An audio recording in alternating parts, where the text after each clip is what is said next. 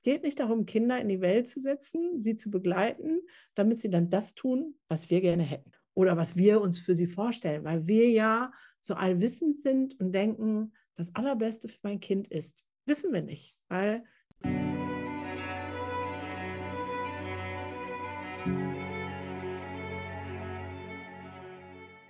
Hello, hello, hello und herzlich willkommen zu einer weiteren Open Your Spirit, deine Reise zur Erfüllung Podcast Episode. Ich bin heute dein Host, mein Name ist Navid und ich freue mich sehr, dass du wieder mit dabei bist. Falls du noch nicht weißt, warum wir diesen Podcast hier überhaupt kreiert haben, er ist dafür da, um neue Impulse zu teilen, dich zu inspirieren in deinem Alltag, vielleicht während des Autofahrens, Wäsche waschen oder was auch immer du gerade machst beim Sport dass du aber gleichzeitig gesehen deinen Körper und deinen Geist bereichern kannst, dass du von authentischen Gesprächen profitierst und dadurch ganz neue Perspektiven erlangst, die dein Leben auf ein ganz neues Level bringen. Und das meine ich sehr, sehr positiv ausgerichtet, denn jedes Podcast-Gespräch, was ich hier stattfinden lassen darf, gibt mir so viel und es gibt so viele Episoden, die ich mir tatsächlich auch immer wieder im Nachgang ein, zwei, dreimal anhöre, manchmal auch mit Abstand dazwischen. Und deswegen bin ich gewiss, dass wenn es tatsächlich mein Leben bereichert, dass es auch Menschen da draußen gibt, deren Leben noch davon bereichert werden können, wenn zwei Seelen hier zusammensitzen. In manchen Episoden sind sogar mehr als zwei Seelen und einfach ein authentisches, ehrliches Gespräch mit einem offenen Herzen führen und mit einer super guten Strukturierung des Verstandes, der nicht vergessen werden darf, denn manche Menschen konzentrieren sich tatsächlich nur noch auf ihr Herz und beides ist da aus einem gewissen Grund und beides brauchen wir auch und das wirst du auch im Laufe dieses Gespräches spüren. Es war Herz mit dabei, es war Verstand mit dabei und ich bin unfassbar dankbar, dass ich meine heutige Gästin hier begrüßen durfte und zwar ist Gunda Frei mit am Start. Und Gunda hat sich schon seit Jahren darauf spezialisiert, Kinder- und Jugendlichentherapeutin zu sein. Auch Traumatherapie ist einer ihrer Spezialgebiete und dazu hat sie auch schon das ein oder andere Buch veröffentlicht, wo sie genau diese Themen beleuchtet. Was brauchen unsere Kinder heute tatsächlich? Wo laufen gewisse Dinge noch schief? Warum ist unser System nicht darauf ausgelegt, unsere Kinder in ihrem Entwicklungsprozess wirklich so zu fördern, wie sie das gerade als individuelles Kind benötigen, sondern sie bringt ja immer diese Analogie zur Bundeswehr mit dazu. Jeder muss nebeneinander im gleichen Schritttempo gehen, das gleiche Denken in die gleiche Richtung Richtung schauen und darf sich am besten nicht voneinander unterscheiden. Und das ist genau der Hauptgrund, warum wir von unserem wahren Potenzial abgehalten werden. Wir haben einen Exkurs in die Thematik des Schamanismus gemacht. Wir haben einen Exkurs, ganz kurzen Exkurs in die Thematik der Magie gemacht und so ein bisschen erklärt, was unsere Perspektive ist und unser Bild von der Magie des Lebens ist. Und wir haben natürlich auch viel Psychologisches mit hineingebracht. Kunde hat super viel aus ihrem privaten Leben geteilt, als auch ich natürlich jetzt gerade mit unserer Aufgabe, mit unserer kleinen Lun, die jetzt schon knapp vier Monate alt ist und wir natürlich auch daran interessiert sind, so viel wie möglich zu lernen, um noch mehr Schichten und Konzepte unseres Bewusstseins, unserer Psychologie einfach erkennen zu können, die wir in unserer Vergangenheit mitgegeben bekommen haben, um sie nach und nach abzuwerfen, loszulassen und unserem Kind genauso wie ganz vielen anderen Kindern da draußen einfach den Raum zu geben, das zu sein, was sie tatsächlich sind und sich so zu entwickeln, wie sie das gerade möchten, in ihrem eigenen Rhythmus und in ihrem eigenen Tempo. Ich freue mich sehr, dass du heute mit dabei bist. Der Titel ist natürlich auch sehr provokativ, aber so heißt tatsächlich auch das neueste Buch von der lieben Gunda, was im Juli 2022 veröffentlicht worden ist, das verstaatlichte Kind. Also inwieweit werden unsere Kinder heute verstaatlicht in eine Box gepackt und welche kleinen Mauselöcher existieren noch, die wir für uns wahrhaben dürfen, um aus dieser Verstaatlichung wieder rauszufinden. Und das ist nicht nur relevant für dich, wenn du Kinder hast, sondern es ist allgemein für dich von Relevanz, diese nächsten Minuten hier zu hören. Ich freue mich ungemein, dass du mit dabei bist. Bitte lass uns gerne eine ehrliche Sternebewertung wie immer hier bei Spotify da, falls du es noch nicht gemacht hast. Gerne auch bei Apple Podcast. Wir merken immer wieder, dass wir mehr Hörer und Hörerinnen haben, als es eigentlich ehrliche Sternebewertungen gibt. Und du würdest uns damit ungemein helfen, diesen Podcast mehr nach draußen zu bringen, Menschen zu inspirieren und unsere Liebe, unsere Energie hier zu teilen, um die Welt aus unserer Perspektive zumindest zu einem besseren Ort zu machen. Danke, dass du hier bist. Danke, dass es dich gibt und ganz viel Spaß in den nächsten Minuten mit Gunda Frei.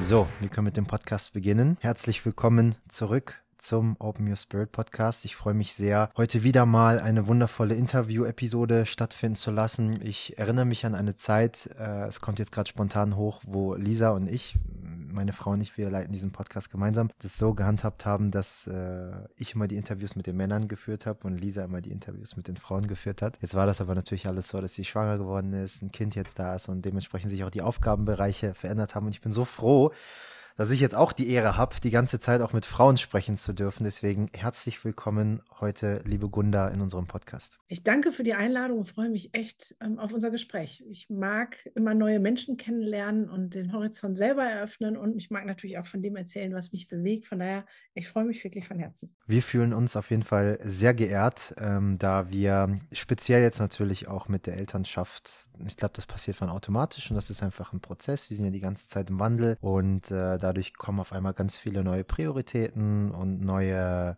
Baustellen, Herausforderungen, Themen, die einfach so ins eigene Feld kommen. Und da ist natürlich das, das Thema der Kinder einfach so unfassbar wichtig. Und da bist du meiner Meinung nach in Deutschland definitiv, ähm, zumindest wenn ich einfach meine Interessenfelder betrachte und auch mein Bewusstsein heute betrachte, ähm, in welche Richtung ich gerne gehen möchte, ähm, neben einigen anderen wundervollen Menschen, wie zum Beispiel André Stern oder ähnliches, die wir bei uns hier im Podcast schon mit dabei hatten, einfach eine Vorreiterin, ähm, jemand, der schon vor Jahren mit diesen ganzen Themen rausgegangen ist. Und ich kann in dieser Amazon-Beschreibung deines neuesten Buches, äh, Das verstaatliche Kind, konnte ich lesen, ähm, dass es, äh, dass da auch die Corona-Thematik und auch die Pandemie-Thematik so ein bisschen genannt wird und gesagt, seitdem, spätestens seitdem wird jetzt immer mehr hinterfragt und ähm, das war vielleicht auch so ein bisschen, ich sag mal, Schießpulver, gerade auch für dieses Buch, womit er jetzt auf einmal rausgegangen ist. Warum glaubst du, dass das vor dieser ganzen Pandemie-Thematik und vor dieser ganzen Krise, die wir miteinander erlebt haben, nicht so stark hinterfragt worden ist wie jetzt? Leider wird es, glaube ich, immer noch nicht stark genug hinterfragt. So, also äh, mein Buch hat ein bisschen Bogen geschlagen. Dann gibt es ähm, eine Kollegin, die hat ein Buch geschrieben, äh, Deutschland ein kinderfeindliches Land, ähm, was so ausdrückt, wie wir grundsätzlich mit unseren Kindern umgehen. Und äh, ja, es gibt so die Spitzen, wo man sagt, das geht so nicht, aber wir auch jetzt ähm, kehren viel zu schnell zum Normalbereich zurück. Ähm, wir haben die Katastrophe, also ich sage jetzt mal, für mich, ja, hat Corona alles nach oben gespült, was sowieso schon da ist. Und jetzt liegt der ganze Dreck hier rum, unter anderem, dass wir viel zu wenig ähm, Lehrkräfte und Erzieher und Pädagogen haben und das ganze System einfach stinkt bis zum Himmel. Aber wir kriegen trotzdem die Kurve nicht. Das heißt, die Frage, warum wurde es vorher nicht gehört und jetzt ein bisschen, ist, glaube ich, die Grundsatzfrage, welchen Stellenwert haben unsere Kinder in, innerhalb unserer Gesellschaft? Also was sehen wir sie? Wie betrachten wir sie? Und wie betrachten wir Familie? So, ähm, ich weiß, als Frau Merkel noch an der Macht war, hatte sie, ähm, gab es so einen Claim, Frau Merkel investiert in die Familien. Und ich denke so, ja. Und darunter stand dann ähm, ab, ich weiß gar nicht, 2024 oder so, ähm, staatlicher Anspruch auf Betreuung für bis Zwölfjährige. Und das ist dann ein Invest in Familie. Also das müssen wir uns einfach mal der Zunge zergehen lassen, dass innerhalb unserer Gesellschaft es als eine Investition in Familie betrachtet wird, wenn die Fremdunterbringung ein Rechtsgültigkeits, also dass ich einen Rechtsanspruch dafür habe. Und das ist echt krass in Deutschland. Ähm, als meine Jungs im Kindergarten gingen, da war es noch sozusagen ähm, U3 so, wenn du Glück hast, weil du alleinerziehend einen Job hattest, dass du einen Platz gekriegt hast und jetzt ist, hast du einen Rechtsanspruch ab einem Jahr für ein Kind. Also es ist die Sichtweise. Die Sichtweise, wer für uns Kinder sind.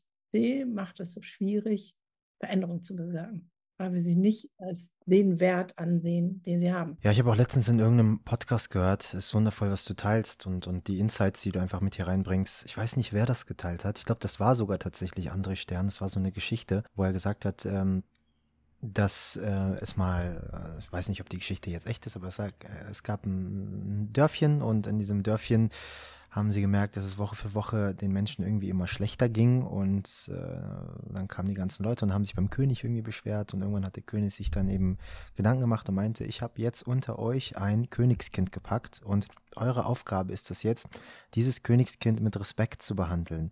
Und wenn ich merke, dass du dieses Königskind nicht mit Respekt behandelst, ich sage euch nicht, welches das ist, dann ähm, wirst du enthauptet. Und so haben alle Erwachsenen in diesem Dörfchen so sehr Angst bekommen, dass sie jedes Kind wie ein Königskind behandelt haben. Und es hat wenige Monate und Jahre gedauert, wo auf einmal das Dorf wieder aufgeblüht ist. Das finde ich meiner Meinung nach ist eine sehr, sehr schöne Geschichte, die uns zeigt, ähm, wie wir vielleicht an der Wurzel einfach anfangen können, um hier alles so ein bisschen zu verändern. Aber bevor wir jetzt in dieses ganze Thema äh, tiefer reingehen, für mich war jetzt wichtig, am Anfang so ein bisschen ein Bett auszulegen, ähm, würde es mich auch mega freuen, äh, dass du dich vielleicht einfach unserer Community auch nochmal aus deiner Perspektive mit deiner Energie und mit deinen Worten vorstellst, äh, wer du bist, äh, warum wir hier gerade sitzen und dann auch vielleicht in der nächsten Instanz, wie bist du überhaupt dazu gekommen, in dieses Themenfeld hineinzubringen. Du hast eben schon deine zwei Söhne genannt. In der Öffentlichkeit hast du auch schon häufiger darüber gesprochen, dass du da mit einem Sohn sehr stark an deine Grenzen auch gebracht worden bist. Und da würde mich mega deine Geschichte heute hier in diesem Podcast interessieren. Total gerne. Also ähm, ich bin 53 Jahre alt, zwei halbstarke Jungs, äh, ein Hund, ein Partner, liebe das Meer. Und ähm, ich arbeite seitdem ich 17 bin mit Kindern und Jugendlichen. Das war vielleicht, weil ich meine eigene Kindheit nicht als ganz so fresh erlebt habe.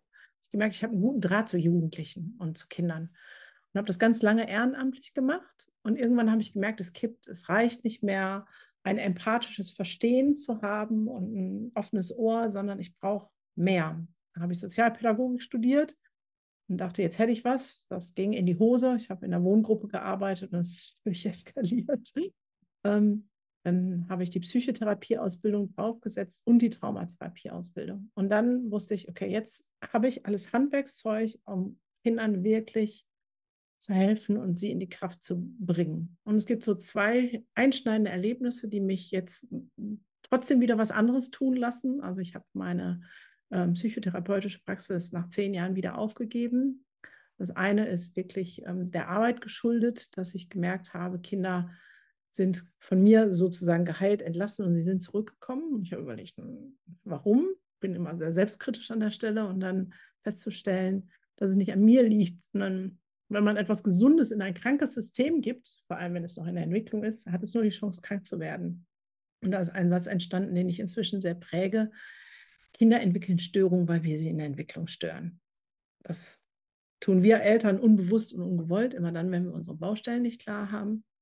Und äh, unser Bildungssystem oder unser gesamtgesellschaftliches System, wie wir auf Kinder schauen, wo wir den Anfang ja schon gemacht haben, vorhin im Gespräch, ähm, seinen Rest dazu tut, ähm, und die Statistiken sind horrend, was wir an Zunahme von psychischen Problemen haben. 70 Prozent mehr Depressionen und so weiter. Nee, insgesamt 70 Prozent aller Jugendlichen. Jedes zweite Kind hat sowieso psychische Probleme. Das war so ein Schnittpunkt, wo ich gesagt habe, okay, ich will jetzt keine Kinder mehr reparieren. Ich möchte dafür sorgen, dass sie gar nicht erst kaputt gehen. Und habe mich ähm, der Weiterbildung von Fachkräften verschrieben und der andere ist tatsächlich begründet in meinem, nennen liebevoll immer Haubentaucher oder Kind mit Sonderausstattung. Ich habe einen leiblichen Sohn und habe ähm, einen zweiten Sohn äh, sozusagen in meine Familie aufgenommen. Da war der zwei Tage alt. Und damals dachte ich, super, der hat noch keine Vernachlässigung, keine Gewalt, nichts erlebt. Ich kriege sozusagen so ein neugeborenes Schatzilein und alles ist fein. Aber mit ihm habe ich gelernt, dass Schwangerschaft und Geburt völlig ausreichen, um im ne-, neuronalen Nervensystem ähm, etwas zu speichern, was in der Gesamtentwicklung ähm, krasse Folgen hat. Und ähm, dieser junge Mann hat mich wirklich tatsächlich manchmal an die Nervenzusammenbrüche, an den Rand meines Seins gebracht. Aber er hat mir, sein Sein hat, glaube ich, unfassbar viel ähm, in ja, in meine Expertise mit reingebracht, zu sagen, okay, so ist es und so funktioniert es und das ist es. Und der hat selber zehn Jahre zum Beispiel einen wilden Medikamentencocktail bekommen, weil wir dachten, es geht nicht anders, früh eine ADHS-Diagnose, bis ich erstmal geschnallt habe, dass das völliger Blödsinn ist und er ähm, grundtraumatisiert ist. Ähm, Nebensatz, äh, die ADHS-Medikamente wirken leider auch bei Traumata, aber ändern das Problem nicht. Und der zweite große Punkt war ähm, zu erkennen, dass dieser junge Mann, es hätte auch der andere sein können, ich glaube, das Leibliche spielt nicht die Rolle. Es spielt eine Rolle, ob ein Kind mit uns zusammen in einem Haushalt lebt, dass er mir mit seinem Sein meine Baustellen meiner Kindheit andauernd hat hochkloppen lassen. Also er ist ein Kind, der ganz klare Regeln und Strukturen braucht. Er braucht einen festen Rahmen, sonst kann er sich nicht entwickeln.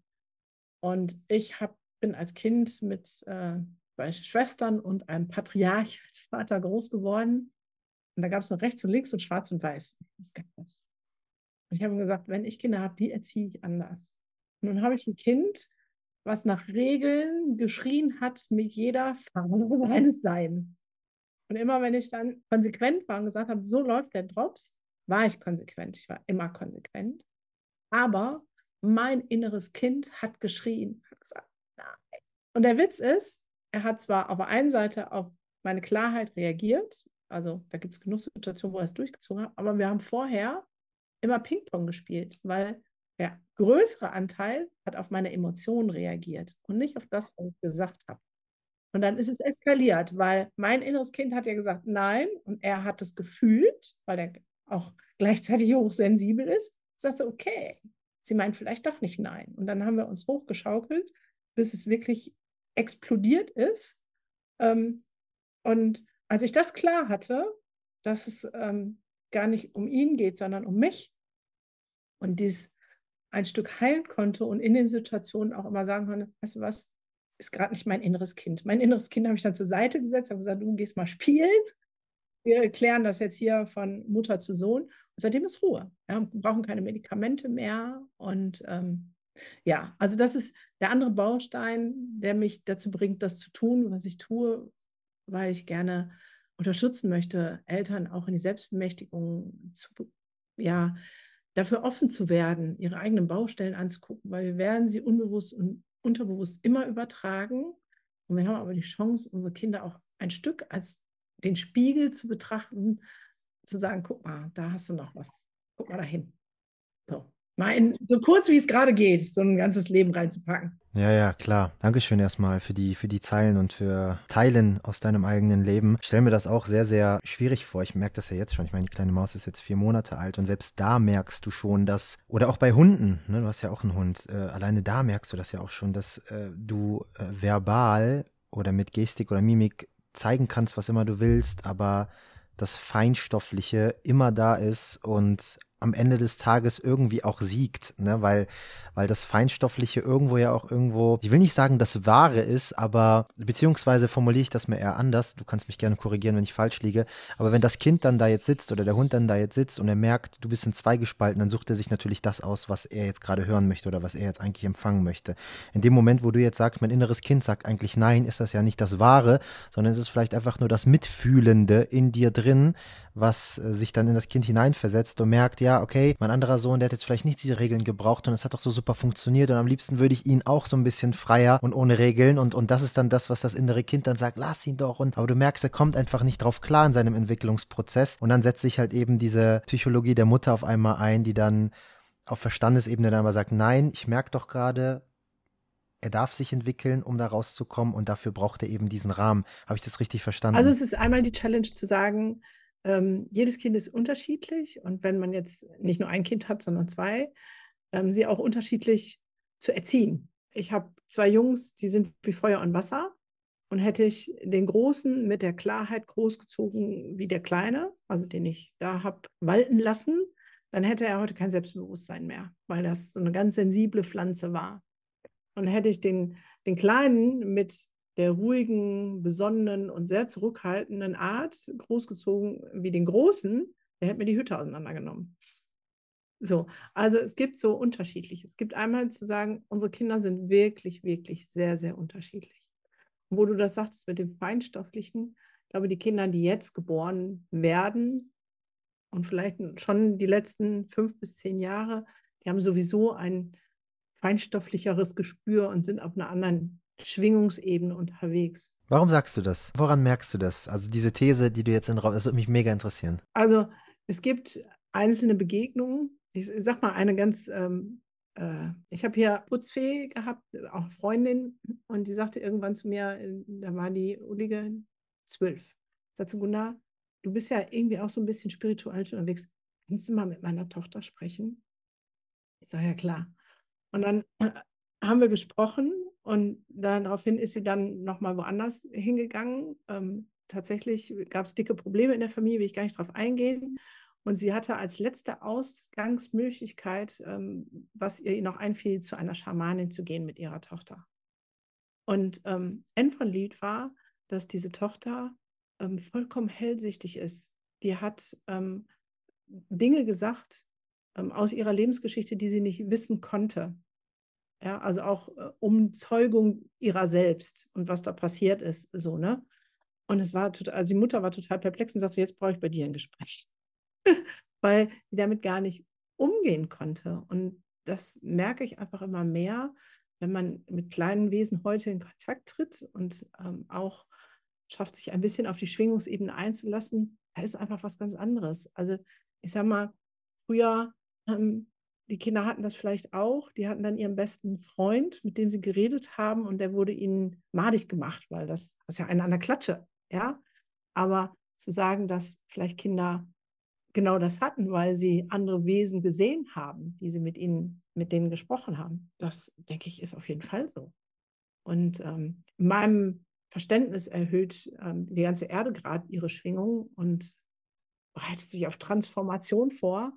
Und dementsprechend sind alle die, die jetzt geboren werden, ähm, Seelen, die sich entschieden haben, bei dieser Transformation im positivsten Sinne mitzuwirken. Das ist meine Überzeugung. Ja, ich finde es schön, wie du das sagst. Und ich finde es auch immer wieder interessant, dass ähm, egal wie rational du bist, irgendwann, wenn du hart genug leidest, wirst du irgendwie immer doch dazu gezwungen, deswegen musste ich auch eben lachen, dich zur, in Anführungszeichen, Spiritualität oder zu diesem Höheren irgendwie zu öffnen. Ja, egal. Also du bist dann irgendwann so verzweifelt und denkst, ich habe alles probiert, ich war bei dem Arzt, ich habe ähm, mir diese Google-Anleitungen durchgeguckt und das Buch gelesen und das doch umgesetzt. Und dann bist du da und du merkst einfach, okay, ich probiere es jetzt einfach mal aus. Ich gehe jetzt mal in diese Esoterik Richtung und äh, lass mich da jetzt mal fallen. Und Esoterik ist ja ein Begriff, der in unserer westlichen Welt einfach sehr stark kaputt gemacht worden ist. Äh, ne? Also wenn man jetzt einfach weiß, was, was Esoterik wirklich bedeutet, von innen heraus einfach die Wahrheiten entdecken und sie in sich selbst zergehen lassen. Jetzt würde mich aber interessieren, du hast jetzt den Begriff Schamanismus zum Beispiel auch genannt. Ich hätte jetzt nicht gedacht, dass das Gespräch in diese Richtung geht, aber ich finde es gerade sehr, sehr schön.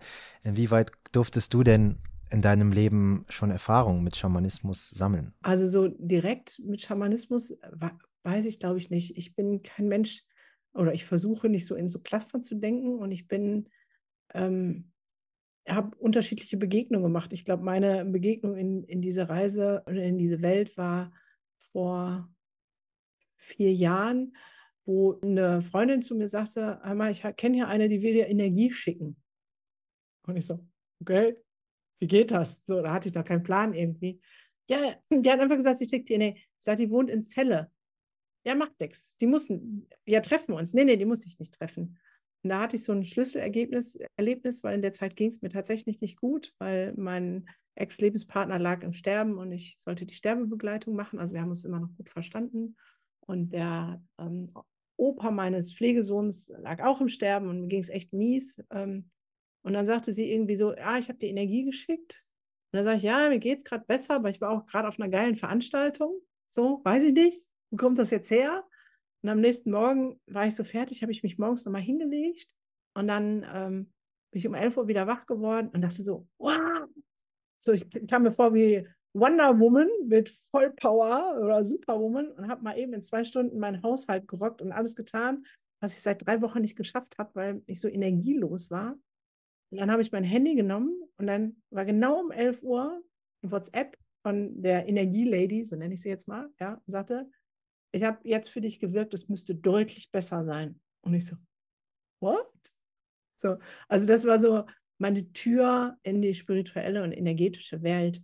Und ähm, ich äh, habe hier schon schamanische Orakelkarten, die liebe ich sehr.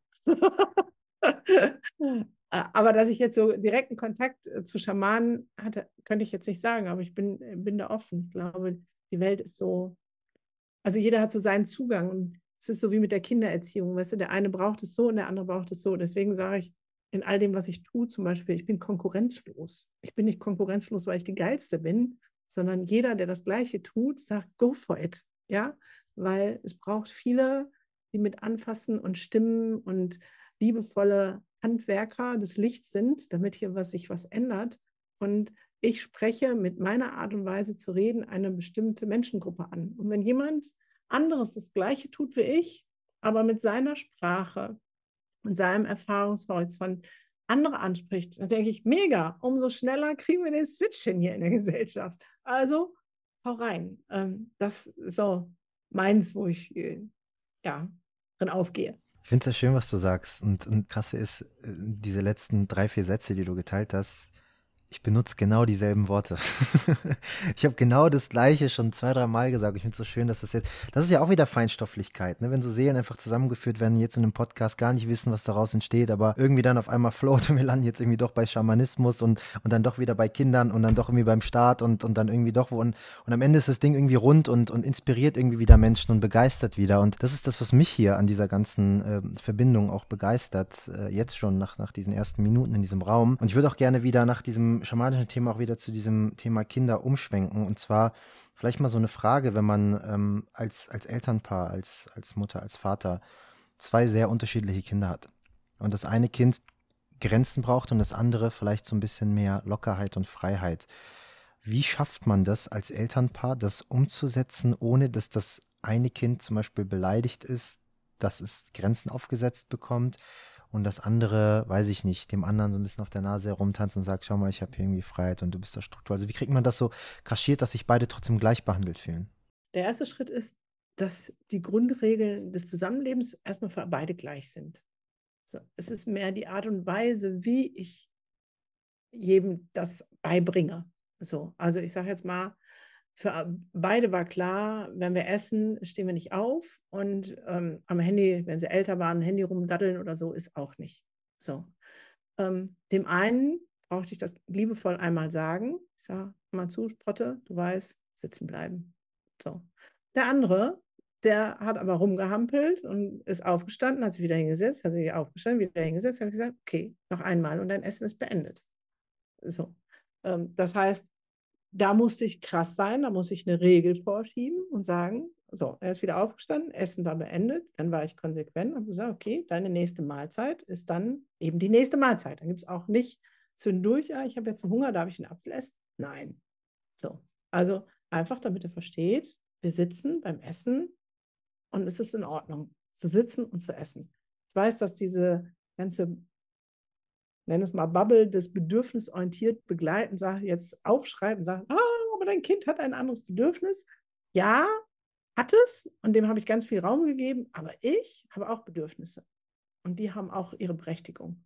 So, und ich möchte beim Essen sitzen und nicht so ein Hibbel Doppeldupp, der, also mit drei ist was anderes als, aber wer zwölf ist und immer noch aufsteht, das geht für mich nicht.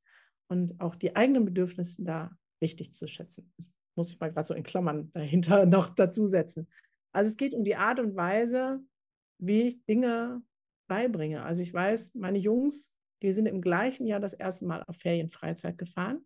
Da war der große zwölf mit Go-Jugendreisen und ich habe den zum Bus ge keine Werbung. Nein, keine, Entschuldigung, also mit irgendeiner Jugendreise. Und ich, Hast einen Rabattcode noch dazu. und ich weiß noch, ich habe den auf den Bus gesetzt und ich habe gesagt, gesagt, oh Ben, lass es richtig krachen. Brich die Regeln, hau auf den Putz. Richtig, lass es richtig krachen. Und er kam wieder völlig stolz und sagt, Mama, ich habe auf den Putz gehauen. Ich sage, was hast du denn gemacht? Ich hätte um 12 Uhr im Zelt sein müssen und ich war erst um halb eins im Zelt. So, und ich so, ja. Ich wusste, der würde kein Alkohol trinken, der würde keine Drogen nehmen, der würde nichts zerstören, der würde niemandem was klauen, weil er einfach so ist. Und ich musste dem eher die Erlaubnis gehen, zu sagen, ey, hau mal richtig drauf. Der andere war ähm, neun, als er zu der Ferienfreizeit, also in dem gleichen Jahr, sind drei Jahre auseinander, und der war auf einer speziellen Freizeit für Pflegekinder mit einem Betreuungsschlüssel, zwei Betreuer, ein Kind. Also schon sehr eng gefasst. Und dem musste ich sagen, Sportsfreund, Da gehen die gleichen Regeln wie du zu Hause. Du sitzt auf dem Stuhl und nicht unter dem Stuhl und so weiter. Und musste ihn fassen, damit er es überhaupt schafft, diese zwei Wochen zu überstehen. Und das meine ich mit Unterschiedlichkeit. Die Regeln sind die gleichen. Es geht um soziales Miteinander, aber dem einen muss ich andere Rahmenbedingungen geben als dem anderen. Mhm. Ich glaube, das Schwierige in solchen Situationen ist es halt einfach, ähm, so stelle ich mir das zumindest vor, ähm, A, erstmal als Elternpaar, als Mutter, als Vater nicht in diese Opferrolle zu fallen. Ich muss mich jetzt dem Kind irgendwie aufopfern, ne? weil ne, das ist so diese komplette Identifikation mit dem Mama und Papa sein. Ich merke auch jetzt schon diese Fallen, also dass die auch wirklich bei uns jetzt schon in den ersten vier Monaten einfach gerade in diesem Bereich schon da sind, dass man dann vielleicht ähm, so die Dynamik als Partner und Partnerin, also ne, auch wirklich so vergisst und sich total in dieser Papa- und Mama-Rolle und Raumhalten-Rolle und jeder in seinen Aufgabenbereichen und wenn ich mal eine freie Minute habe, dann nutze ich die Zeit doch nochmal, um das zu machen und das zu machen, weil sonst muss es ja später erledigt werden. Also dieses Denken so ein bisschen abzulegen, um wirklich auch die eigenen Bedürfnisse irgendwie so ein bisschen zu erfüllen und nicht irgendwie die ganze Zeit nur so To-Dos abzuhaken, wie so ein Roboter. Das, das, das stelle ich mir halt sehr schwer vor und an der zweiten Instanz gleichzeitig gesehen, aber auch den Kindern beiden das Gefühl zu geben, ähm, ihr seid beide unterschiedlich, deswegen muss ich mit euch beiden unterschiedlich agieren. Und es hat nichts damit zu tun, dass ich einen mehr liebe oder den anderen weniger liebe, sondern einfach, weil ihr beide anders funktioniert und denen das irgendwie klar zu machen ohne dass die das missverstehen? Bitte. Weil der springende Punkt liegt nämlich nicht in den Kindern, dass sie das missverstehen und sagen, boah, den hast du aber mehr lieb, sondern der liegt in mir. Also, wenn ich das schlechte Gewissen habe, weil ich den, ah. ja, dann sind die ja sofort, aha, die Mama findet das eigentlich selber blöd. Und dann fangen die an und sagen, aber der darf, meh, meh, meh, meh, und warum darf ich nicht? So ähm, die Sätze kamen bei uns, wenig. Und dann habe ich ähm, gesagt, na, der Ben hat sich an die Regeln gehalten. Das ist ganz einfach. So, dann kam noch der Bonus. Also es war jetzt bei mir ganz cool, dass der bisschen vernünftigere drei Jahre älter war. Konnte ich auch immer sagen. Werd du mal drei Jahre älter und dann gucken wir mal, was bei dir geht. Und wenn du dich genauso sozusagen an die Spielregeln unseres Zusammenlebens, das ist kein Problem. Also ganz viel liegt in unserem Stress. Also wenn wir irgendwie ähm, ein schlechtes Gewissen haben. Ja, wo du das gerade so sagtest, ne, To-Do-Listen abarbeiten. Auch das spüren ja Kinder. Ob du jetzt präsent bist, ob du voll da bist oder sagst, oh, jetzt noch das und jetzt muss ich noch das und habe ich so und so. Ähm, und bei meinen Jungs war das kein Thema. Die wussten, sie werden unterschiedlich behandelt und sie wussten, wissen bis heute, dass ich sie beide gleich liebe. So, da gibt es überhaupt kein äh, Vertun. Und an manchen Stellen habe ich viel mehr Zeit in den kurzen investiert und der große ist eher zu kurz gekommen. Und das habe ich dann ausgeglichen, weil der Alltag mit dem Kleinen einfach so anstrengend war, dass ich dann gesagt habe, so, jetzt gibt es eine Reise, Mama und, und Sohn, aber nur wir zwei. Und der Kurze ähm, war auf der Ferienfreizeit und wir haben dann ähm, Insel Zakynthos unsicher gemacht und einmal Dubai und so.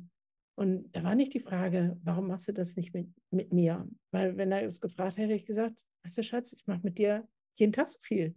So, wenn ich nicht jeden Tag zur Schule fahren müsste, weil irgendwas nicht funktioniert und dies und das und was, dann hätte ich auch ganz viel Zeit noch für was anderes. Ich bin nur für faires Ausgleich, fairen Ausgleich. Und das, was der eine zu wenig kriegt, gleiche ich halt so wieder aus. Also meine Jungs haben beide nicht das Gefühl, dass einer zu kurz gekommen ist. Sie wissen um ihre Unterschiedlichkeit. Und ich glaube, das ist der zweite Schlüssel. Also das eine ist hier bei uns, ne? Haben wir irgendwie so Sorge. Und das zweite ist, unsere Kinder auch in ihrer Unterschiedlichkeit zu bestärken, zu sagen, das ist völlig in Ordnung. Ja, du bist der Haudegen und das ist völlig in Ordnung und du bist der Ruhige und das ist auch völlig in Ordnung.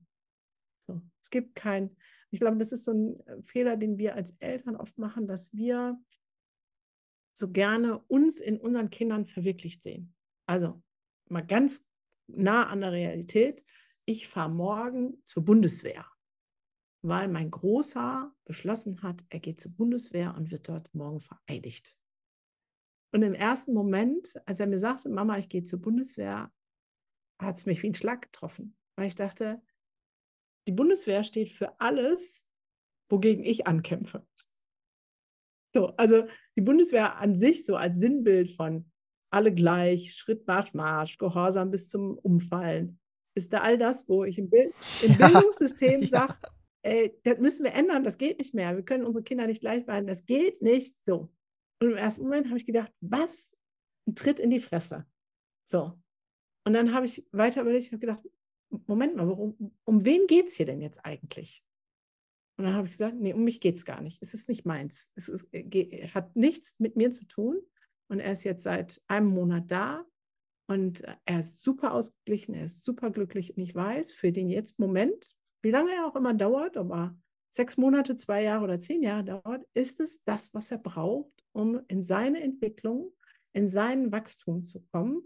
Und meine Aufgabe als Mutter ist einfach nur glücklich zu sein, dass er seinen Weg geht und nicht darüber zu denken, er macht nicht das, was ich toll finde. Ja, weil darum geht es nicht.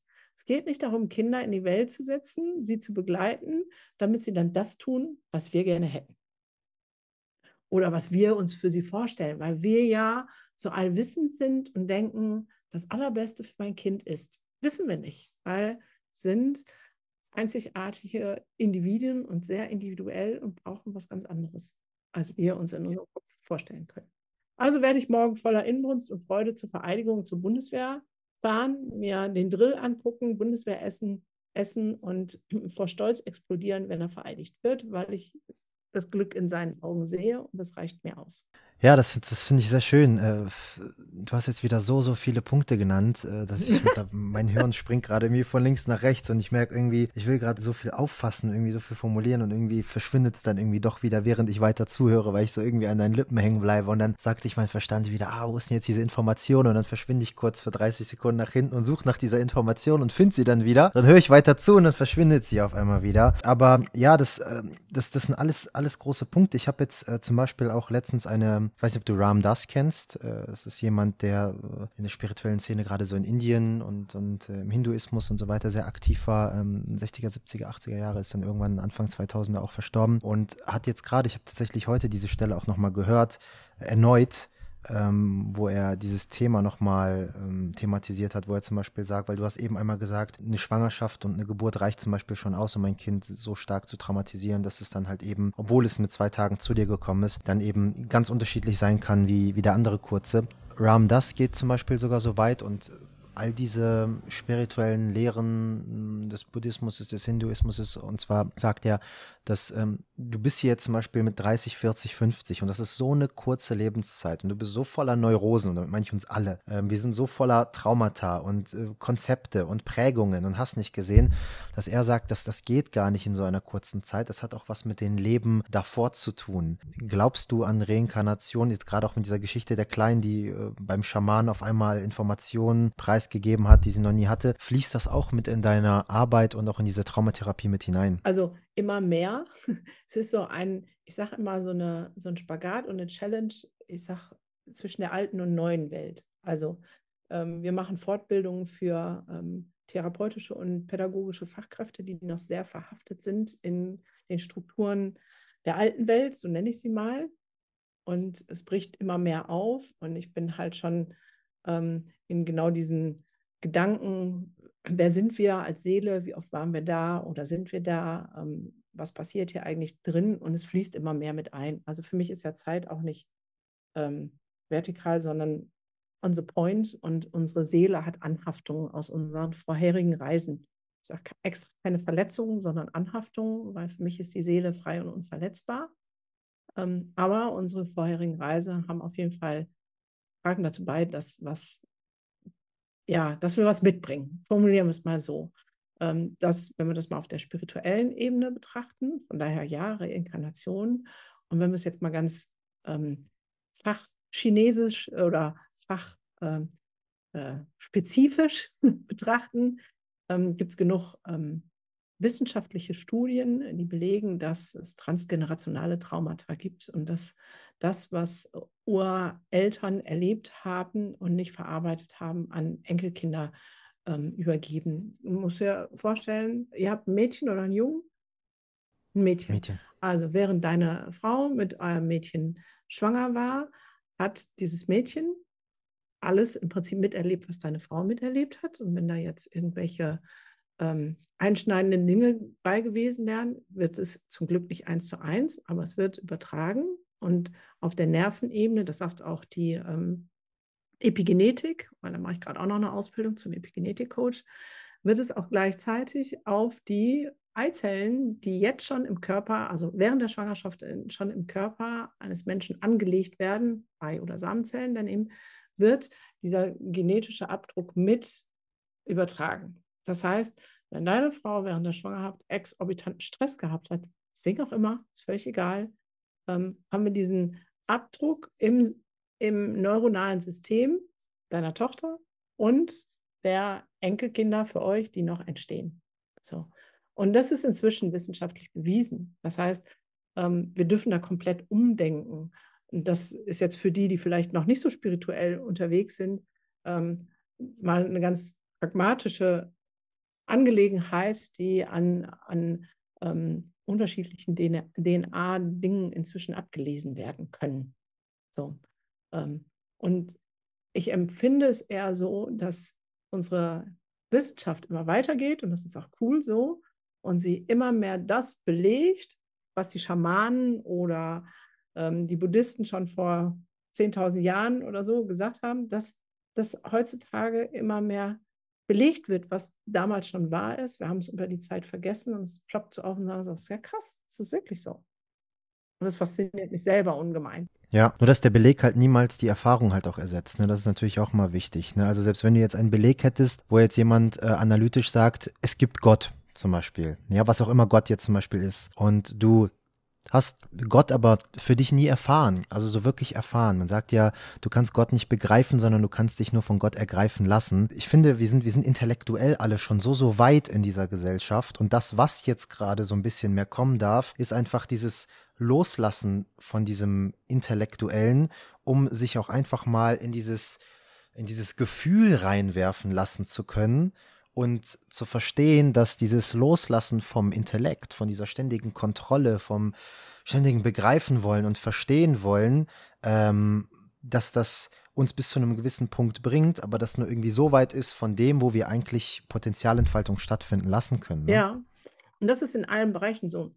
In unserem Ausbildungsinstitut unterscheidet uns genau das von vielen, also ich würde mal sagen 90 Prozent, wenn nicht gar 99 Prozent aller anderen die das Gleiche machen, weil wir auf der einen Seite Wissen vermitteln, aber das ist ein kleiner Teil. Und es geht immer ums Erleben und das Erfahren und es selber anwenden. Ja, weil nur was ich erlebt habe, da stimme ich dir vollkommen zu, was ich erfahren habe, das habe ich auch wirklich verstanden. Ich meine, auch da gibt es ja genug Sprüche, ne? Äh, sage mir, wie es geht und ich verstehe es vielleicht, zeige mir, wie es geht und ich verstehe es vielleicht ein bisschen besser, lass es mich machen und ich verstehe es auf jeden Fall oder irgendwie so, ne? Gibt es ja auch so einen Spruch. Und ich glaube, ja, es geht darum, vielleicht die Wissenschaft zu nehmen, zu sagen, okay, das, ne, also ich sage jetzt mal vor 50 Jahren oder so, da hätten wir gesagt, oh, das ist alles okkult und das geht ja alles gar nicht. Ähm, ja, die Wissenschaft zu nehmen und zu sagen, ach, guck mal, es ist nicht so weit entfernt, um dann loslassen zu können und sich in das Erleben hineinzutauchen. Das wäre der bestmögliche Weg. Ähm, also merke ich ja auch selber, wenn ich mich zu sehr verkopfe und verrenne im Kopf und nicht mehr in die Erfahrung gehe, ähm, dann verrenne ich mich auch. Das, ob das mit meinen Kindern ist, ob das hier im Business ist, das ist ja egal wo. Das ist immer das Gleiche. Und das Interessante ist, umso mehr du irgendwie hinter diesen Vorhang schaust, das ist ja so der Preis, den du zahlst für Bewusstseinsentfaltung, desto sensibler wirst du auch auf all diese Themen. Ne? Also, weiß ich nicht, das, man sagt ja nicht umsonst, da gibt es auch immer den Spruch, dem Unwissenden geht es irgendwie immer besser, in Anführungszeichen. Wenn ich mal ein paar Jahre zurückspule und schaue, wie ich damals gegessen habe zum Beispiel, weil das Bewusstsein nicht dafür da und weil das Energieniveau im Körper einfach noch nicht gegeben war, ja, da ging es mir irgendwie immer gut und äh, ja, vielleicht mal ein bisschen Verdauungsprobleme oder irgendwie so, aber es war dann halt normal normal. Und wenn du dann auf einmal immer mehr Einklang von Körper und Geist schaffst und äh, diese kleinen Botschaften, Signale deines Körpers verstehst und dann nur so ein bisschen schon so aus der, aus der Spur gehst, dann merkst du irgendwie manchmal, das macht auf einmal sehr, sehr viel mit dir. Ne? So früher konntest du den ganzen Tag im Verstand sein. Mittlerweile, wenn ich zwischen meinen Terminen hier, jetzt nach so einem Podcast zum Beispiel, der ja auch teilweise verstandsgeprägt ist, aber heute jetzt zum Beispiel auch wieder sehr flowy, einfach sehr aus dem Herzen, ähm, dass ich aber so meine kurzen Pausezeiten brauche, wo ich mich fünf bis zehn Minuten hinsetze, tief durchatme. Sonst kriege ich nach zwei Terminen schon mittlerweile Kopfdröhnen und früher könnte ich acht Termine durch hintereinander machen und alles war ja, mir fein. Genau, und das merke ich auch. Also ich führe jetzt ein Unternehmen, ist jetzt noch nicht so riesengroß, ne? aber ich merke, wenn ich meine Zeiten morgens fange ich an mit einer halben Stunde Meditation hier in der Firma. Wenn ich das nicht mache, weil es ja gerade alles so busy ist, ist der ganze Tag für den Schrott. Weil ich irgendwie in so einem Wuselmodus hängen bleibe und gar nicht on the point komme. Und inzwischen mache ich das so morgens meine halbe Stunde und habe hier so eine riesen Sanduhr. Die geht immer 30 Minuten. Ähm, die drehe ich mir um, dann 30 Minuten Fokus und dann ähm, wieder fünf Minuten erden, zurückkommen und ähm, oftmals auch in der Mittagspause länger, weil ich merke, also Unternehmensführung wird für mich da anders. Ich kann hier busy, busy sein und hinter den Dingen herhängen, da bin ich wieder bei der alten Welt, die sagt, das und das muss so. Aber ich merke, so kann ich nicht mehr führen, weil ich dann nicht zu dem Punkt komme, wo ich hin möchte. Wunderbar. Und das brauchen wir, ich glaube, um den Bogen zu schließen, das brauchen wir in jedem Lebensbereich, auch als Eltern. Ja, Kinder sind da und nichts ändert, das weißt du jetzt, frisch gebackener Papa, nichts ändert dein Leben so sehr wie die Ankunft eines Kindes. Du kannst äh, auswandern, du kannst einen neuen Job machen, du kannst alles, was du tust, nichts ändert so sehr dein Leben, weil du ja auf einmal von der eigenen Bestimmung in die Fremdbestimmung gehst. Und die Challenge zu meistern, zu sagen, ich bleibe aber auch in der Eigenbestimmung und begleite trotzdem dieses wundervolle tolle Wesen ähm, in seiner Entwicklung, glaube ich, geht nur mit viel wieder im zu sich zurückfinden, immer wieder, tagtäglich. Ich sage heute, mit meinen 53 bin ich soweit, jetzt hätte ich genug gewusst und genug Erfahrungsschatz und genug Weisheit, um Kinder großzuziehen. Jetzt sind sie schon groß und der andere Punkt ist, ohne meine Kinder hätte ich das ganze Wissen nicht. Also da beißt sich der Fuchs in den Schwanz. Aber ich würde mir wirklich mehr bewusste Eltern wünschen, die ähm, genau diese Pausen sich nehmen und auch in ihre Mitte immer wieder zurückkommen und auch verstehen, was sie vielleicht auf ihrer Reise schon mit sich bei, bei sich führen, dass es gut ist, da hinzugucken, damit sie es nicht unbewusst weitergeben. Ganz, ganz großes Thema. Und ähm, da kommen wir auch vielleicht direkt so zur Überleitung so ein bisschen zu deinem Buch, weil das ja nicht von heute auf morgen irgendwie so ein bisschen gelöst ist. Das Buch, das hast du jetzt schon seit, seit Juli 2022 veröffentlicht. Danke dafür. Mit einem Titel, wo ich eine Stimme in mir drin habe, die, ähm, die das sehr mag. Also ich mag, ich mag sehr polarisierendes. Ich mag, also ich, was heißt ich mag? Eine Programmierung in mir drin mag das äh, manchmal vielleicht so zu formulieren, um korrekt unterwegs zu sein, um, ähm, um zu polarisieren oder ne, vielleicht ist das irgendwas äh, aus der Kindheit, ich werde nicht gehört, ich werde nicht gesehen oder was auch immer, aber da ist auf jeden Fall ein Programm und die, dieses Programm, das nutze ich auch für mich, weil man kann ja mit dem Finger zeigen und sagen, ja, du wurdest damals nicht gesehen und nicht gehört und so weiter und so fort. Aber dann nutzt doch diese Energie und wenn du dadurch ein Charisma entwickeln kannst und mit einer Botschaft rausgehst, die allen Menschen dient, dann kannst du dieses Trauma in Anführungszeichen aus der Kindheit nutzen, um Energie zu schöpfen, um eben rauszugehen. Und deswegen werde ich auch irgendwie nie müde, um irgendwie so zu reden, weil ich vielleicht als Kind das Gefühl hatte, nicht richtig gehört zu werden. Und äh, das channel ich dann irgendwie hier in diese Insta-Lives und Podcasts und was eben alles noch so geht. Und jetzt hast du diesen sehr provokativen Namen natürlich natürlich auch das äh, verstaatliche Kind einfach genutzt und ähm, ja, das ist mit mir auf jeden Fall sehr in Resonanz gegangen. Natürlich jetzt auch nach den ganzen letzten zwei, drei Jahren, die auch einfach viel aufgewühlt haben. Erste Frage erstmal an dich. Hast du da in deinem Umfeld oder allgemein in dieser Szene, Psychotherapeutin, gerade auch für Kinder und für Jugendliche, diese Botschafterin der Kinder, würde ich jetzt auch einfach mal so ein bisschen formulieren. In einer Podcast-Episode hast du mal gesagt, dass du alles dafür tust, um aus den Augen der Kinder zu sehen, um natürlich da äh, einfach eine Veränderung einzuladen. Hast du da ähm, auch mal Gegenwind bekommen für diese Art und Weise der Formulierung für dieses Buch? Ja, aber wenig. Also, ähm, weil auf Instagram gibt es einen Account, die zerreißt, also ich glaube, ich habe mir das angeguckt, die hat es völlig zerrissen, mein Buch. Und da waren dann welche, die mit aufgesprungen sind, ah, wie geht das? Und die hat mit dem und dem schon gesprochen und der ist ja ganz rechts und der ist ganz links und ich weiß nicht. So. Und ich habe mir die angeguckt und ich habe gedacht, ach, eigentlich tut die Person mir leid. Also äh, ich hatte eher Mitleid, weil ihr ganzer Kanal ist davon voll, dass sie irgendwas mies redet. Also es gibt überhaupt nichts Positives da. Ähm, ich sage, ähm, ich darf meckern, weil ich auf der anderen Seite ganz viel tue, damit was besser wird.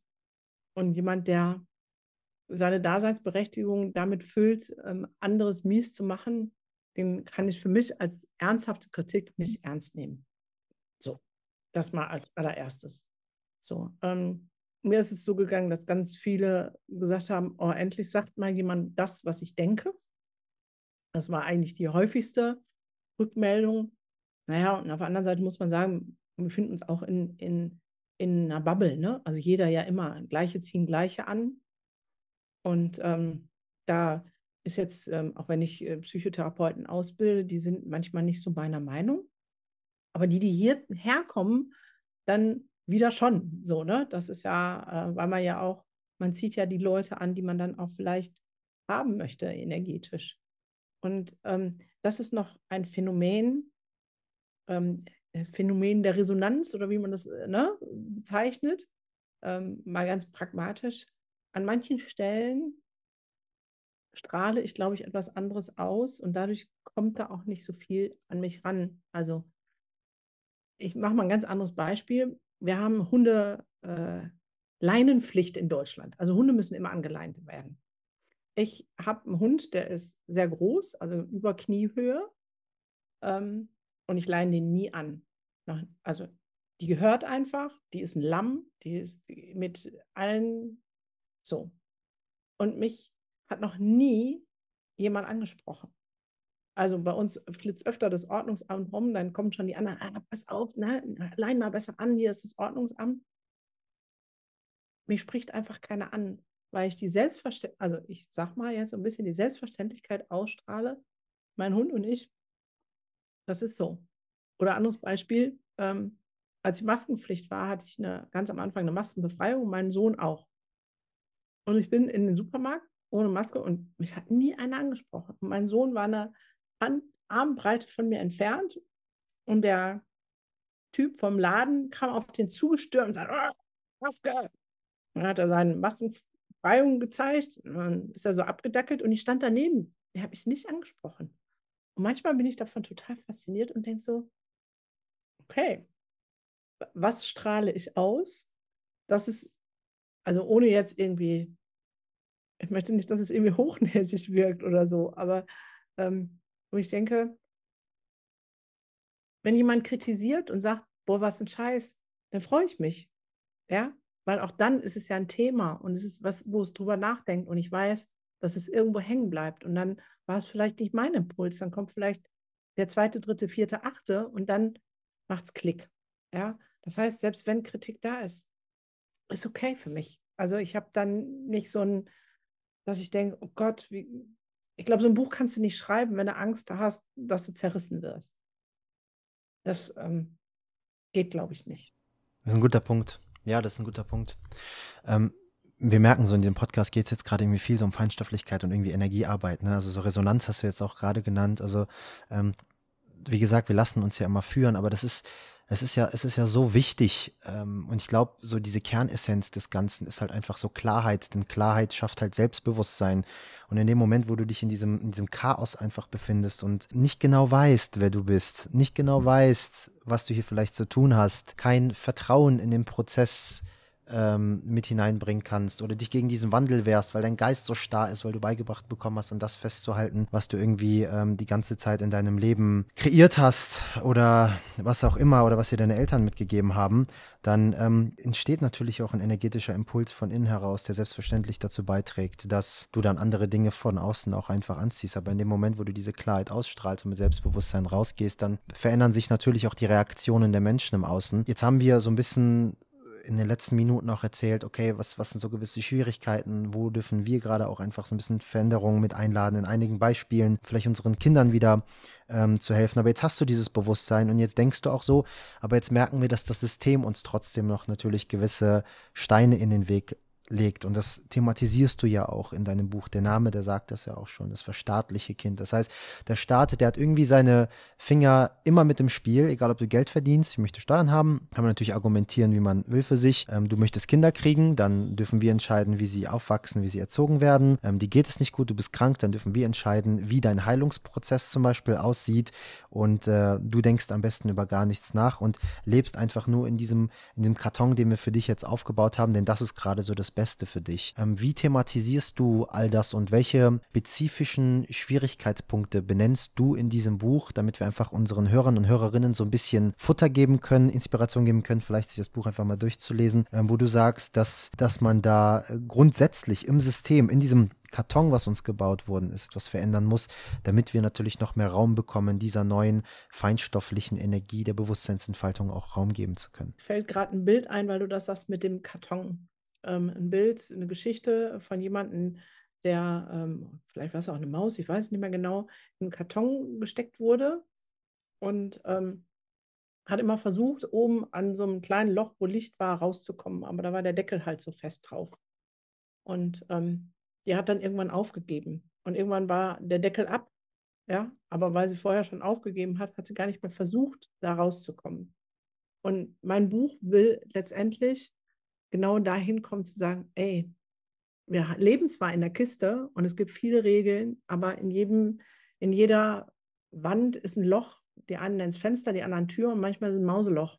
Und wir können das suchen und finden. Wir brauchen uns nicht einengen und einzwängen zu lassen. Und das Buch will vor allem aufklären, zu sagen, okay, wenn wir in diesen Vorgaben, die uns hier suggeriert werden, dass die für uns gut werden, unreflektiert leben, dass das einfach Auswirkungen hat. Und zwar auf jeden Einzelnen, erstmal unmittelbar auf unsere Kinder. Also das fängt mit Schwangerschaft und Geburt an, wie unsere Kinder auf die Welt kommen, auch mit ganz vielen wissenschaftlichen Studien, was Dopamin angeht, mit Kaiserschnitt und ohne Kaiserschnitt und so weiter. Also ganz viele Studien. Mhm. Und dann zu sagen, okay, was macht das kurzfristig, aber was macht das langfristig? Und wenn wir so Rahmenbedingungen nehmen in Deutschland, äh, wenn ein Kita neu gebaut wird, steht jedem Kind so ungefähr anderthalb bis zwei Quadratmeter Platz zu. Und das in der Phase, wo sich alle neuronalen Netzwerke schließen und die in Entdeckung müssen. Es sind einfach so viele Dinge, die nicht funktionieren. Und wenn wir nicht anfangen, das zu hinterfragen und zu sagen, wie kann es anders gehen, ähm, hat, das was, hat das gesamtgesellschaftliche Folgen. Weil ähm, im ersten Moment gibt es vielleicht Entwicklungsverzögerungen oder ein bisschen mehr Ängstlichkeit oder ein bisschen mehr Weinerlichkeit bei kleinen Kindern. Bei größeren vielleicht ein bisschen mehr Rebellion. Aber ähm, es gibt auch genug Wissenschaftler, die größtenteils aus Amerika kommen, aber es ist ja auch völlig Humpe, die sagen, eigentlich kann man davon ausgehen, dass jede Form von Krankheit in ihrem Ur ihren Ursprung im traumatischen Erleben haben.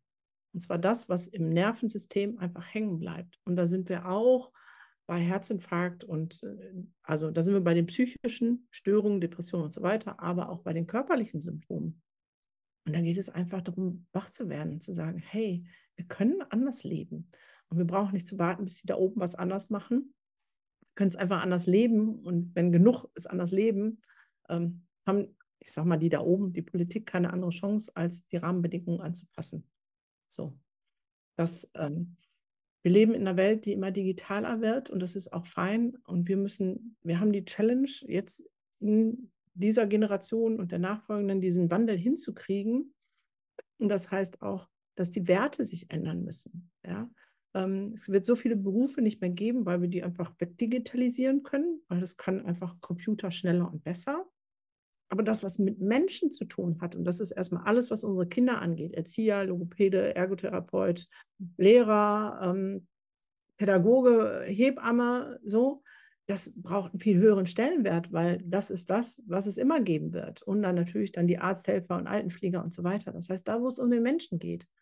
Und da brauchen wir ein Meinungswechseln, ähm, Wertewechseln. So, und das fängt bei jedem Einzelnen an. Da brauchen wir nicht zu warten.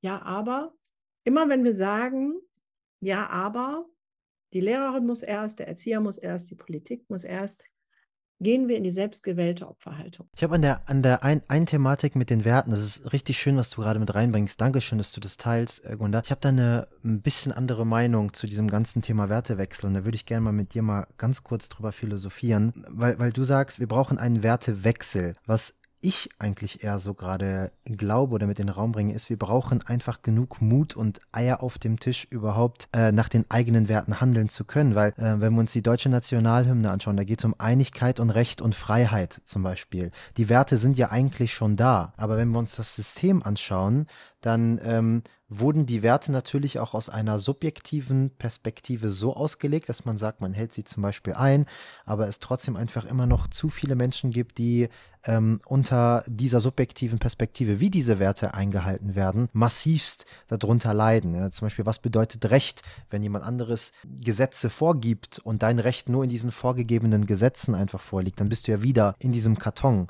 Ne? Oder was bedeutet Einigkeit, was bedeutet Unity, was bedeutet Gesellschaft und Zusammenkommen. Und ich glaube, dass das erstmal, also ein Wertebewusstsein super wichtig ist, ein Wertewechsel sowieso eine, eine Konstante ist im eigenen Leben, weil der Wandel die einzige Konstante ist. Das heißt, die Werte, die mir mir vor fünf Jahren wichtig waren, sind nicht die Werte, die mir heute wichtig waren. Und dann aber auch die Klarheit und den Mut, als Wert vielleicht sogar die Werte wirklich einhalten und auch umsetzen und ähm, straight durchsetzen zu können, auch wenn manchmal Gegenwind mit dabei ist. Ich glaube, das, also es ist viel komplexer, als man Ja, das ist super komplex. Jetzt eigentlich es fängt ja damit an, ne? wie du sagst, mit dem Wertebewusstsein. Das haben wir ja nicht. Wir werden ja sozusagen geprägt und unsere Werte entwickeln sich einfach irgendwie. Und den meisten ist es gar nicht bewusst, dass ich meine Werte aktiv steuern kann. Also, dass ich sagen kann, ich möchte diesem Wert mehr Raum in meinem Leben geben und diesem weniger Raum in meinem Leben geben. Unsere Werte sind geprägt von unseren Erfahrungen und leider auch von unseren blöden emotionalen Erfahrungen. So. Ähm, die Leute, die für ähm, was auch immer sehr ähm, aggressiv auf die Straße gehen, die haben fast immer einen Wert, den sie über alles stellen. Ja, und der ist aus ihrer eigenen Kindheit und ihrer eigenen Lebensgeschichte entstanden. Und wenn ich sage Wertewechsel, ja, wir haben eigentlich coole Werte, aber so wie sie gefüllt werden, brauchen wir einen Wechsel, weil das nicht mehr, also, ne, weil wenn wir mit Einigkeit, Recht und Freiheit, können wir jetzt eine Umfrage draußen in Deutschland machen, ähm, dann würde ich sagen, sind 70 Prozent bei der Bundeswehr wieder. Gleichschritt, Marsch, Marsch, Recht, wir setzen das Recht durch und ähm, Einigkeit, wir stehen zusammen als ein Mann, wie in Tok Tok, ne, hier im Marsch. Und äh, Freiheit, ja, wir sind Deutschland, wir dürfen, was wir wollen. So, ne? Ähm, und äh, ich sage jetzt mal beim Autofahren, siehst du, wie wir unsere Werte umsetzen. Ich habe recht beim Reißverschlussverkehr, ich muss bis nach vorne durch. Nein, ich lasse dich nicht rein, weil ich habe mehr Recht. Ja, also. Es geht um meine Freiheit. Genau, es geht um meine Freiheit, es geht um mein Recht. Ja. ja. Ähm, und ja. die Einigkeit meiner kleinen Familie, wie auch immer die dann geschaltet ist. So. Und da braucht es. Ja, und ich möchte, dass du mit mir einig wirst und nicht, dass ich mit genau. dir einig ja, werde. Ja, Vielleicht genau. auch so nochmal. Ne? Die, die Form von Einigkeit. genau so. so Ja, das ja, heißt, ja. wir brauchen, und da hast du völlig recht, erstmal ein Wertebewusstsein. Das heißt, welche Werte habe ich denn überhaupt und warum habe ich die? Und sind es die, die mich wirklich im Leben voranbringen und die auch uns als Gesellschaft voranbringen? Und ich glaube schon, dass wir weg, also schon, ich bin schon für einen Wertewechsel. Für mich braucht es zum Beispiel den Stellenwert eines kollektiven Wirs. Und der ähm, Begriff ähm, Einheit, also Einigkeit in unserem Nationalhymne bringt, ist es nicht. So, also der spiegelt das für mich nicht wider. Wir brauchen ein, ein Gefühl für ein kollektives Wir und gleichzeitig eine Achtung ähm, der Unterschiedlichkeit. Also jetzt wird es so ein bisschen hochgehalten der Diversität, aber das ist ja auch ein Paradoxon, weil wir ja nicht Diversität leben aus uns heraus, also von innen heraus zu sagen, wow, alle sind unterschiedlich, wie geil ist das denn? Sondern da stehen welche auf, die das irgendwie erkannt haben, dass es wichtig ist. Manchmal sind die aber selber ähm, ausgegrenzt gewesen und finden es deswegen besonders wichtig. Und wir machen Gesetz. Ja, wir machen jetzt ein Diversitätsgesetz. Es gibt jetzt die männlichen, die weiblichen und diversen Toiletten. Ja, anstatt einfach zu sagen, ey, wir sind alle Menschen, wir pinkeln alle, wir kacken alle, lass uns doch alles aufs gleiche Klo scheißen. Also, verstehst du, wie ich meine? Wir, in Deutschland, wir sind einfach ein Land, wir machen zu allem Gesetze. Heute ist Frauen, äh, Weltfrauentag. Ja, und was heißt es? Wir brauchen mehr Frauen in Führungskräfte, wir brauchen mehr Frauen da und wir machen lauter Gesetze, damit es ein, anstatt einfach dahin zu kommen und die Frau an sich wieder wertzuschätzen und zu sagen, ey, du hast so viel cooles Potenzial, du hast äh, andere Energien als die männliche Energie und die brauchen wir im Gleichgewicht, genauso in der Führung, wie auch immer, dann würde es selbstverständlich sein, dass die Frauen in Führungskräfte kommen dann würde es selbstverständlich sein, dass sie mehr Geld bekommen. Ja?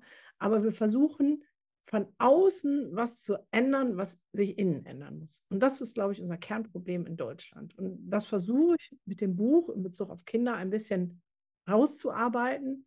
Aber ich glaube, das ist das, was uns hier bewegt. Wir versuchen von außen etwas zu ändern, was wir nur innen ändern können. Und das ist ja mein, mein Ruf an die Welt da draußen. Ja, fang bei dir an und guck, was sind deine Werte, wie lebst du, wie liebst du, wie gehst du mit deinen Kindern um, wie arbeitest du ähm, finde deine innere Mitte und geh aus der inneren Mitte raus. Ich weiß, dass das schwer ist. Es ist immer wieder eine Challenge, ähm, auch wenn man ein Unternehmen führt und so. Ich stehe da tagtäglich vor, aber es ist eine Challenge, die sich lohnt.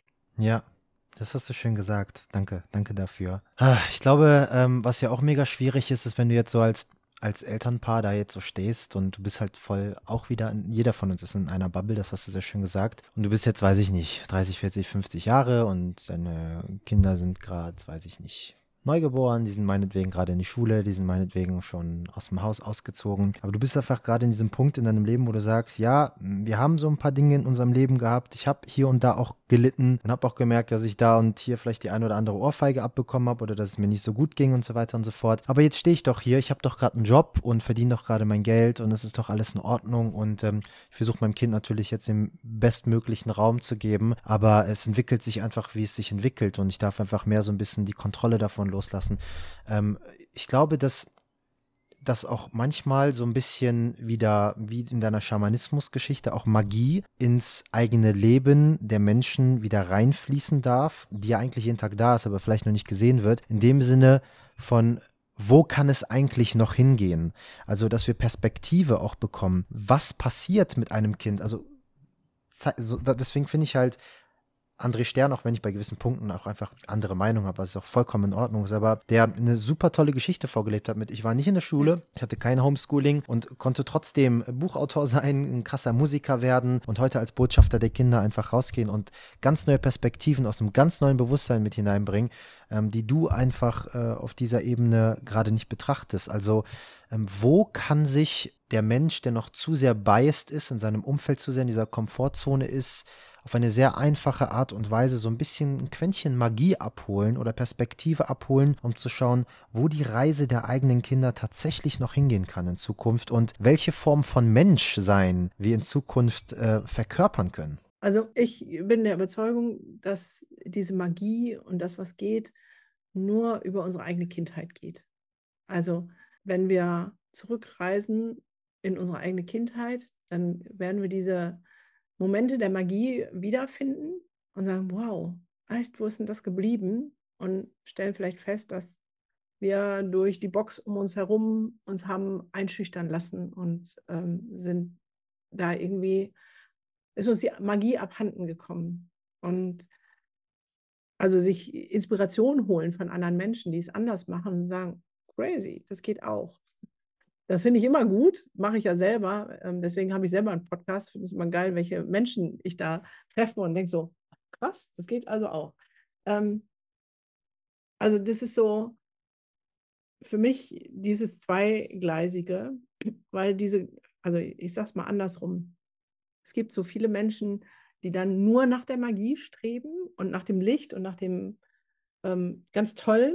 Ähm, und meine tiefste Erfahrung ist einfach, ähm, oder das ist auch ein universelles Gesetz, jetzt hatten wir schon aus der Resonanz, jetzt nehmen wir noch aus der Polarität. Ähm, wenn du ins Licht willst, musst du deinen Schatten angucken. Ohne das geht es nicht. Und wenn du ganz viel nach dem Licht strebst und den Schatten verneinst, wird er sich umso mehr aufdrängen, weil das eine geht nur mit dem anderen. Und für mich ist es mehr wie so ein Unendlichkeitszeichen, ähm, so liegend, eine liegende Acht. Auf der einen Seite ist sozusagen das, was geht, das ganz Lichtvolle und auf der anderen Seite sind unsere Erfahrungen, all das, was passiert ist, unsere Schattenseite. Und wir können pendeln und so ist unser Leben. Wenn wir drauf gucken, ist es immer ein Pendel hin und her. Und für mich ist, wenn wir bewusst leben, schaffen wir es, in der Mitte zu stehen. Und dann können wir zu beiden Seiten hingucken und hinfühlen und sagen, ja, das gehört zu mir und zu meinem Leben dazu, das habe ich erlebt und das ist ein Teil von mir und kann rübergucken und sagen, ja, das ist auch ein Teil von mir und in der Mitte stehe ich ganz safe und sicher. Das ist so mein Ansatz, so meine Challenge, wo ich selber als Mensch hinkommen möchte, zu sagen, ich integriere beides in mir, in der Mitte von dieser Acht und daraus hin habe ich die Klarheit und Stärke, die ich nach außen leben kann und möchte. So. Aber es ist eine Utopie zu sagen, wir holen die Magie in unser Leben, ohne dass wir ähm, das angucken, warum wir sie verloren haben. Weil wir hatten sie alle. Ja, danke für, für das Teilen deiner Perspektive. Vielleicht äh, hätte ich mich da auch zum Thema Magie nochmal so ein bisschen klarer ausdrücken können, was Magie für mich wirklich bedeutet. Aber ähm, ja, ist absolut richtig, was du sagst. Ähm, ich habe mich jetzt auf so kleine Begegnungen und Impulse und auch Wahrnehmungen wieder bezogen. Wie jetzt zum Beispiel bei dem Beispiel, was du meintest mit der Dame, die an ihrer Grenze war und gesagt hat, okay, ich hole mir jetzt schamanische Hilfe. Und das war jetzt dieses Quäntchen Magie, was ihr auf einmal wieder gezeigt hat, oh wow, äh, das fühlt sich jetzt gerade so an, als, ah, okay. als, als, als wäre das jetzt richtig, ja. als wäre das jetzt wahr. Und das, das kreiert dann so eine neue innere Dynamik, so eine Hoffnung und auch wieder so eine kindliche Neugier. Ähm, und warum ich das so erzähle, ist, weil das bei mir halt einfach genauso war. Also wenn ich jetzt Jahre zurückspule und schaue, wie sehr ich mich über all diese Themen, die ich heute teilweise sogar lebe oder auch über die ich rede, lustig gemacht habe, obwohl ich gar keine Ahnung hatte in meiner Vergangenheit. Und heute das einfach feste Bestandteile meines Lebens sind, einfach nur, weil ich diese Magiemomente erlebt habe. Jetzt darf ich natürlich auch wieder dazu sagen, die Magiemomente haben mich eingeholt. Das heißt, ich hatte keinerlei Kontrolle. Die kamen einfach auf mich zu. Aber natürlich gibt es auch nochmal so diesen anderen Weg, dass man dann sagt, okay, ähm, ich habe jetzt hier, okay, dann kommt es ja wieder auf dich zu. Jemand hört jetzt diesen Podcast, hört uns irgendwie so ein bisschen über Magiemomente sprechen. da kam es ja auch wieder. Genau das hätte ich jetzt geantwortet. Ich glaube ganz fest, dass diese Momente da sind. Es ist immer, ja, also das Leben, das ist eines meiner Lieblingssätze, das Leben ist immer für uns. Immer, immer, immer. Ja, weil wir sind jeder Einzelne ein, für mich ein Bruchteil der großen, heilen, göttlichen Seele. So. Das heißt, ähm, die hat ja den Wunsch danach, dieses, dieses Heile Sein, dieses Unverletzbare, dieses Freisein zu spüren. Also wird es immer diese Situation geben. Und meine Challenge ist nur, bin ich offen genug, dieses kleine Quäntchen, was sich mir vor die Nase spielt, zu ergreifen. Ich weiß genau, was du meinst. In meinem Leben ähm, äh, hat sich vielleicht am Anfang so schön geradlinig angehört. Ich kenne Phasen von Depressionen und Suizidalität. Ich war gefangen im kirchlichen, dogmatischen, echt krassen Geschehen, um es mal so auszudrücken. Und ähm, da, wenn du mir vor 10 oder 20 Jahren gesagt hast, dass ich hier mal über ähm, sowas rede, wie wir heute reden, da hätte ich gesagt, äh, Hexe, verbrennt die. ja, und es tun sich Türen auf. Ja, und ich glaube, keiner hört so einen Podcast, der nicht irgendwo so ein ganz bisschen Suche hat. Mit der Freundin, ja, wie kommt ihr denn auf einmal an eine Adresse von der Schamanin? Weißt du, die ist auf einmal da. Ja, man macht die, die Tür, den Gedanken auf und sagt, oh, es könnte vielleicht noch was anderes geben. Und dann, sag ich, dann sagt das Leben, schwupp, natürlich, bitteschön, hier ist mein Geschenk. Möchtest du es haben? Und dann ist es meine Aufgabe zu sagen, okay, ich, ich guck mal, ich probiere mal, ich pack's mal aus, mal gucken, was passiert.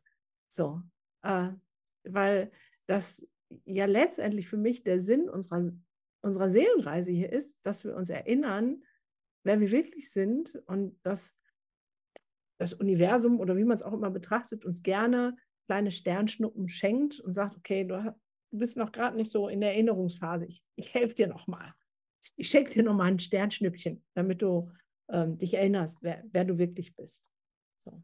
Ja, also. Und diese Sternschnuppe sind jetzt in diesem Falle äh, verpackt als Navid Eskandapur und äh, Gunda Frei in diesem Podcast vielleicht heute sogar. Wir dürfen heute Sternschnuppe spielen für andere Menschen und gleichzeitig gesehen aber auch ja, füreinander. Da, guck mal, und das ist, finde ich, so großartig und gleichzeitig zeigt es, wie komplex das Ganze ist. Weißt du, wir haben Wissenschaft drin, wir haben ähm, unser dreidimensionales Sein drin, was hier auf der Erde passiert, mit uns, in welchen Begebenheiten wir leben und trotzdem wieder das große kosmische Feld aufgemacht und es ist einfach eine komplexe Kiste und es geht nicht darum, ich glaube, dass wir es nicht schaffen, mit unserem Sein in einem Erdenreise das alles zu erfassen. Es geht immer in dem Bruchteil, den ich erfasse, den zu leben und dankbar zu sein und mich zu freuen. Und Dankbarkeit ist für mich ein großer Schlüssel überhaupt zu einem friedvollen, ausgeglichenen Leben, auch mit meinen Kindern. Auch mal dankbar zu sein für das, was sie gerade nicht machen, so wie ich das möchte.